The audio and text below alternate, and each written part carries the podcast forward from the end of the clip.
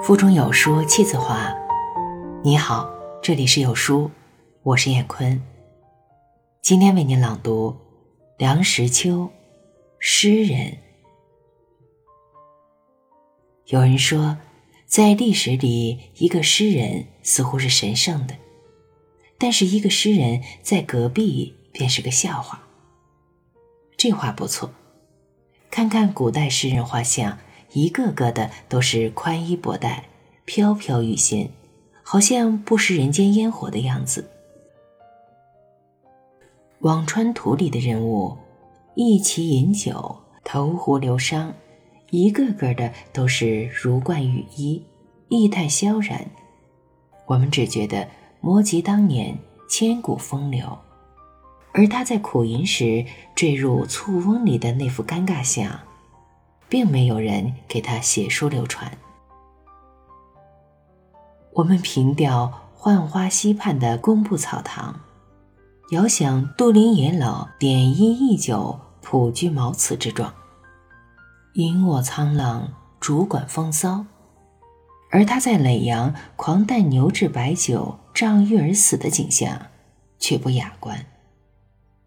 我们对于死人，照例是隐恶扬善。何况是古代诗人，篇章遗传，好像是弹拓珠玑。纵然有些小小乖僻，自当加以美化，更可自为弹著。王摩诘坠入醋翁，是他自己的醋翁，不是我们家的水缸。杜工部屡中困顿，累的是耒阳知县，不是向我家叨扰。一般人读诗犹如观剧，只是在前台欣赏，并无需侧身后台打听幽灵身世。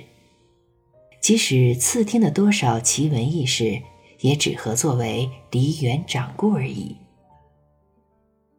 假如一个诗人住在隔壁，便不同了。虽然几乎家家门口都写着“诗书记事长”，懂得诗的人并不多。如果我是一个名利中人，而隔壁住着一个诗人，他的大作永远不会给我看，我看了也必以为不值一文钱。他会给我以白眼，我看看他一定也不顺眼。诗人没有常光顾理发店的，他的头发做飞蓬状，做狮子狗状，做艺术家状。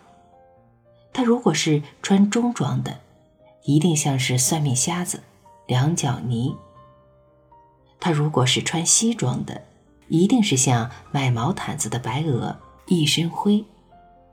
他游手好闲，他白昼做梦，他无病呻吟，他有时深居简出，闭门谢客，他有时中年流浪，到处为家。他哭笑无常。他饮食无度，他有时贫无立锥，他有时挥金似土。如果是个女诗人，他口里可以先知大学家；如果是男的，他向各形各色的女人去膜拜。他喜欢烟酒、小孩、花草、小动物。他看见一只老鼠，可以做一首诗。他在胸口上摸出一只狮子，也会做成一首诗。他的生活习惯有许多与人不同的地方。有一个人告诉我，他曾和一个诗人比邻。有一次同出远游，诗人未带牙刷，据云留在家里为太太使用。问之曰：“你们原来共用一把吗？”诗人大惊曰：“难道？”你们是各用一把吗？诗人住在隔壁，是个怪物。走在街上，尤易引起误会。勃朗宁有一首诗，《当代人对诗人的观感》，描写一个西班牙的诗人，幸好观察社会人生，以致被人误认为是一个特务。这是何等的讥讽！他穿的是一身破旧的黑衣服，手杖敲着地，后面跟着一条秃瞎老狗。看着鞋匠修理皮鞋，看人切柠檬片放在饮料里，看备咖啡的火盆，用半只眼睛看书摊儿。谁虐打牲畜，谁咒骂女人，都逃不了他的注意。所以，他大概是个特务，把观察所得呈报国王。看他那个模样，上了点年纪，那两道眉毛，亏他的眼睛在下面住着。鼻子的形状和颜色都像魔爪。某甲遇难，某乙失踪，某丙得到他的情妇，还不都是他干下的事？他费这样大的心机，也不知得多少报酬。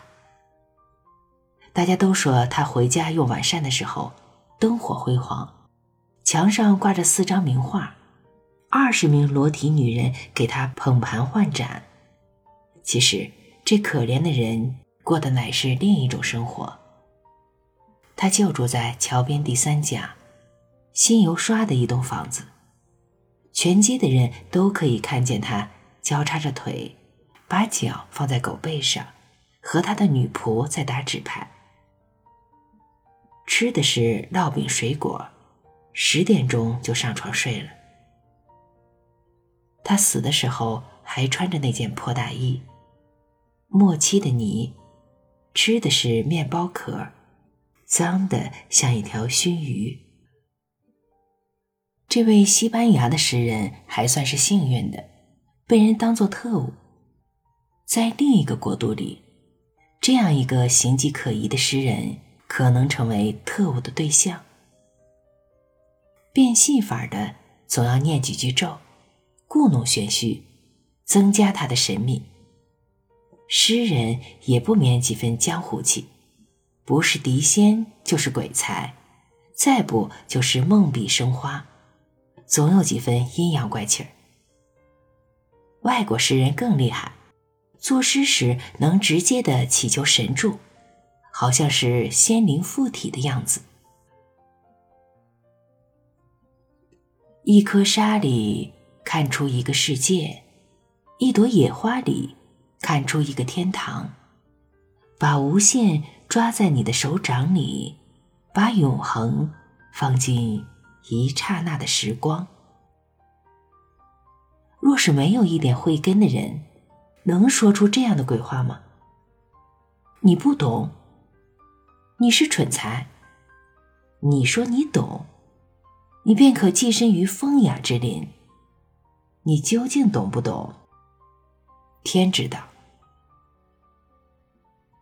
大概每个人都曾经有过做诗人的一段经验，在怨黄莺儿作对、怪粉蝶儿成双的世界，看花谢也心惊，听猫叫也难过，诗就会来了。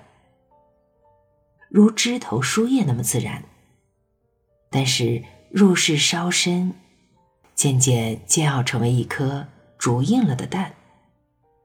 散文从门口进来，诗从窗口出去了。嘴唇在不能亲吻的时候才肯唱歌。一个人如果达到相当年龄，还不失赤子之心，经风吹雨打。方寸间还能诗意盎然，他是得天独厚，他是诗人。诗不能卖钱，一首新诗如年断数根须即能脱稿，那成本还是轻的。怕的是像牡蛎肚里的一颗明珠，那本是一块病，经过多久的滋润涵养，才能磨练孕育成功。写出来，到哪里去找雇主？诗不能给富人客厅里摆设做装潢，诗不能给广大的读者以娱乐。富人要的是字画珍玩，大众要的是小说戏剧。诗短短一绝，充篇幅都不中用。诗是这样无用的东西，所以。以诗为业的诗人，如果住在你的隔壁，自然是个笑话。将来在历史上能否就成为神圣，也很渺茫。好文章分享完了，愿你拥有美好的每一天，再见。